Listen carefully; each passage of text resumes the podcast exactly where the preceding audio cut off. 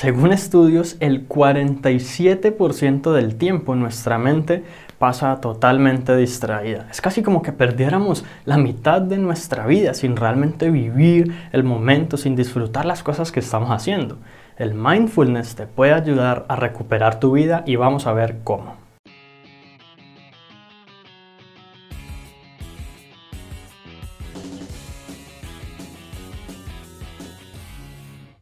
Así que empecemos por definir qué es el mindfulness. Básicamente, el mindfulness, una palabra que suena así como tan extraña, no es más que la habilidad de disfrutar y vivir realmente el presente con conciencia plena, es decir, estando conscientes realmente de lo que estamos haciendo y sobre todo sin juzgar ni criticar a nadie, incluyendo a nosotros mismos. Es básicamente la habilidad de que nosotros podamos vivir una actividad sabiendo exactamente lo que estamos haciendo y sin ningún juicio de ningún tipo. Y aquí me parece muy importante destacar que el mindfulness no tiene nada que ver ni con la religión, ni con algún tipo de creencia específica, ni nada de eso. Es algo que tú puedes llevar a cabo independientemente de tu raza, de tu país de origen, de tus creencias. Cualquier persona en el mundo lo puede llevar a cabo porque es simplemente una manera de conectar consigo mismo, no tiene nada que ver con lo espiritual. Entonces es algo que todos podemos aprovechar en nuestra vida. La realidad es que muchas veces creemos que somos conscientes de lo que hacemos, sabemos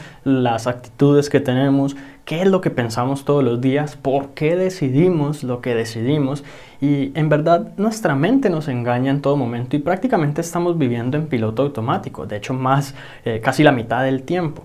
Mm, nuestra mente muchas veces está sencillamente basando las decisiones y las actitudes que tenemos en este momento por las situaciones que vivimos en algún momento, por las personas que en algún momento quizás nos hirieron y hay veces que incluso estamos sufriendo internamente y estos dolores y sufrimientos digamos que nuestro cerebro tiende a amplificarlos con el objetivo de protegernos de alguna manera u otra siempre los como las, la misión de nuestro cerebro y mente es ayudarnos a que no suframos tanto pero entonces esto eventualmente pues puede impedirnos salir de nuestra zona de confort y lograr disfrutar como cosas positivas que nos puedan ayudar. La verdad es que todos vivimos dificultades, tenemos problemas en la vida, cosas que resolver, situaciones que de alguna manera u otra no salen como lo esperamos y pues eso nos hace sentir frustrados.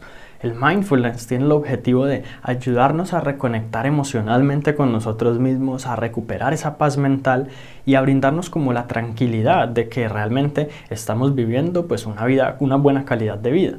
Ahora, ¿cómo puede lograr el mindfulness estos objetivos? Básicamente entrenando a tu mente para que esté mucho más calmada, esté mucho más tranquila. Te voy a dar un ejemplo que te va a dejar clarísimo cómo puede ayudarte el mindfulness en una, en una situación crítica. Imaginemos que tú vas en tu automóvil conduciendo en una situación de tráfico súper congestionada. Hay mucha gente y básicamente llevas mucho tiempo allí, quizás horas, y el tráfico prácticamente no se mueve. La reacción natural que tendría prácticamente todo el mundo pues es una reacción de estrés, de frustración, de ira y lo más seguro es que algunas personas incluso empiecen a decir groserías, a tratar mal a los demás, se bajen y empiecen a insultar a todo el mundo y mucho más. Y digamos que es entendible porque pues es una situación que nos frustra. Sencillamente queremos llegar a la casa o al trabajo, a donde sea que nos dirijamos, pero no podemos y está fuera de nuestro control. Este estrés se da principalmente porque no tenemos el control de esa situación.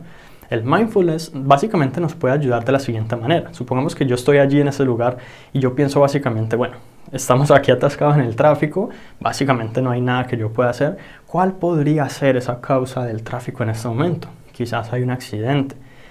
¿Será que yo me imagino yo estando en un accidente cómo se, se, sentirían las demás personas. Imagínate que otras personas se sientan con ira y con rabia y con ganas de insultarte porque tú acabas de accidentarte y porque tú estás lastimado o herido. Entonces, fíjate que eso nos pone en una situación de empatía, de quizás comprender que hay otras personas que quizás están teniendo esas dificultades, están pasando un peor momento que nosotros. Y independientemente de que el tráfico no sea causado por un accidente, quizás hay un conductor primerizo allí que está aprendiendo y se le apagó el auto o pasó algún no sé, alguna vergüenza. Y sencillamente todos creemos que, pues, que todo el mundo sabe conducir. Es más, no sabemos si alguna de esas personas que causó o contribuyó con el tráfico, pues estuviera dirigiéndose rápidamente y con afán, pues por ejemplo al hospital a ver uno de sus hijos o para conseguir unos medicamentos a su mamá o quién sabe. No sabemos nada de la situación de las demás personas. Por lo tanto, si somos conscientes de, de, lo que está ocurriendo, si nos analizamos en ese momento en vez de dejarnos llevar por esas emociones negativas, en vez de dejarnos arrastrar por la ira y otras situaciones, pues podemos pensar realmente que en ese momento hay gente que quizás esté viviendo situaciones más difíciles que las de nosotros y que lo de nosotros seguramente va a tener solución, ya sea esperar, pues, o, que, o, que, la gente entienda que llegamos tarde, pues por una razón, digamos, de fuerza mayor. La idea aquí es sentir realmente la bondad y no solamente hacia las demás personas y hacia el mundo, sino hacia uno mismo y tratar como de perdonarse y no juzgarse, porque recuerda que cuando yo te dije al inicio es no juzgar ni criticar a los demás, pero tampoco a mí mismo. Es más, si yo siento esa rabia, si yo siento esa frustración en el momento, pero después con el mindfulness soy consciente de que quizás hay otras personas viviendo esas dificultades y no tienen nada que hacer al respecto en el momento, pues en el momento en que yo sienta ira no me voy a castigar a mí mismo, no voy a decir es que yo soy muy injusto por pensar eso de esas personas o lo que sea, no, yo básicamente me analizo, pienso en lo que estoy sintiendo en ese momento, y es todo lo que hago. Es casi como que yo fuera una tercera persona, como filmando ahí el momento y viendo qué es lo que pasa. Imagínate que es como si los científicos, cuando analizan a los chimpancés en su hábitat natural, ellos simplemente miran, quizás toman nota. El chimpancé se movió, toman nota, comió esto, hizo lo otro, toman nota.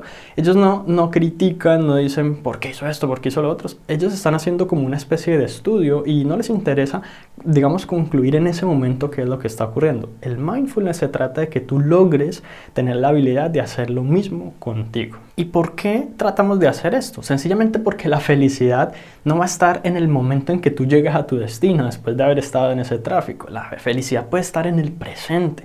Eso que yo te digo de sentir bondad y de sentir compasión por las demás personas y por uno mismo es algo que te puede hacer sentir mucho más feliz en el ahora, independientemente de cuáles sean las situaciones que estás viviendo. Porque es que la felicidad siempre pensamos que va a llegar una vez tengamos un aumento, una vez estemos con nuestros hijos, una vez hagamos esto, lo otro lo otro, lo otro, y siempre postergamos esa felicidad cuando podríamos estar viviéndola ya mismo, solamente siendo un poquito más conscientes y siendo un poquito menos prejuiciosos ante las cosas. Y aquí algo importante que debo destacar, cuando somos más emocionales y nuestra mente se deja llevar más por el emocionalismo, trata de desconectar la mente consciente y por lo tanto no, no estamos conscientes de lo que está ocurriendo en ese momento.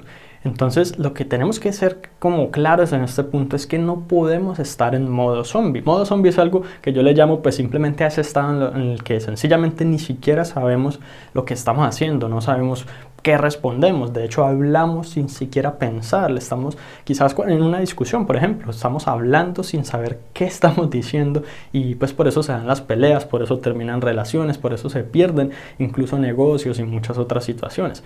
La idea es que tú nunca estés en modo zombie, que empieces a entrenar tu mente a detectar esos momentos para parar un instante, analizarte y decir, esto es lo que está ocurriendo. Ojo, no juzgarte, no criticarte, no decir es que eres un tonto por tal y tal cosa, no, simplemente detectarlo, tratar de controlarlo como puedas, pero saberlo, simplemente ser consciente.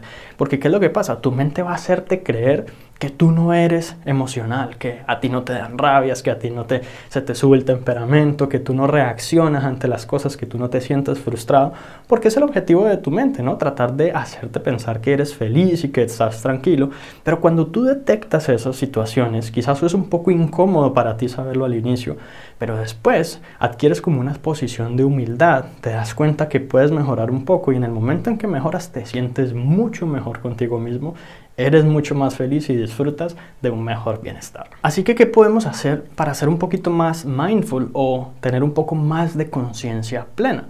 El primer ejercicio que yo te recomiendo es el autoanálisis, porque el autoanálisis es, como colocarte en una posición de una tercera persona, como lo que te digo de los científicos analizando a los chimpancés, en donde tú simplemente seas totalmente neutral y estudies qué es lo que estás haciendo en ese momento. Es más, tú puedes tratar de aplicar esto en cualquier situación de tu vida, en cualquier actividad, independientemente de si es algo de trabajo, de si es algo emocional, de si es algo que estás haciendo normal, tranquilo, de si estás en las redes sociales, de si estás hablando con alguien. Trata de identificar como esos momentos y analizarlos, como que estuvieras estudiándolos y listo. Cuando tú adquieres esa habilidad, tu mente cambia como ese estado en ese momento y se vuelve un poco más justamente consciente de lo que está haciendo y piensa mejor las cosas antes de hacerlas. Eh, no es posible obviamente estar 100% conscientes todo el tiempo, pero eso te ayuda a que te vuelvas una persona menos reactiva y un poco más proactiva con lo que quieres vivir. Y otro ejercicio muy poderoso para tener la habilidad de ser mindful en cualquier momento básicamente es la meditación, porque a través de la meditación el objetivo es calmar a nuestra mente, digamos que conscientemente no pensar en nada en ese momento, enfocarnos en nosotros mismos y enfocarnos en el momento que estamos viviendo, sin distraernos por las facturas que tenemos que pagar, los problemas que tenemos que resolver, los sonidos que escuchamos incluso en ese momento. Entonces, a pesar de que es un poco difícil dominar la meditación, en el momento en que tú lo logras, tú adquieres también esa habilidad de estar completamente enfocado en el presente, incluso cuando se supone que no estás haciendo nada, que básicamente pues es lo que podría parecer la, la, la meditación. Pero entonces estas dos herramientas que te acabo de dar son las que te van a permitir tener ese mindfulness o esa conciencia plena implantada en tu mente y cerebro en todo momento y pues obviamente eso te va a brindar muchísimo más bienestar en tu vida. Así que eso es todo por ahora y si te gustó este episodio recuerda suscribirte al podcast para que recibas una notificación en cuanto publique nuevos episodios. También si conoces a alguien a quien pueda servir esta información, compártesela para que ellos también puedan mejorar sus vidas paso a paso.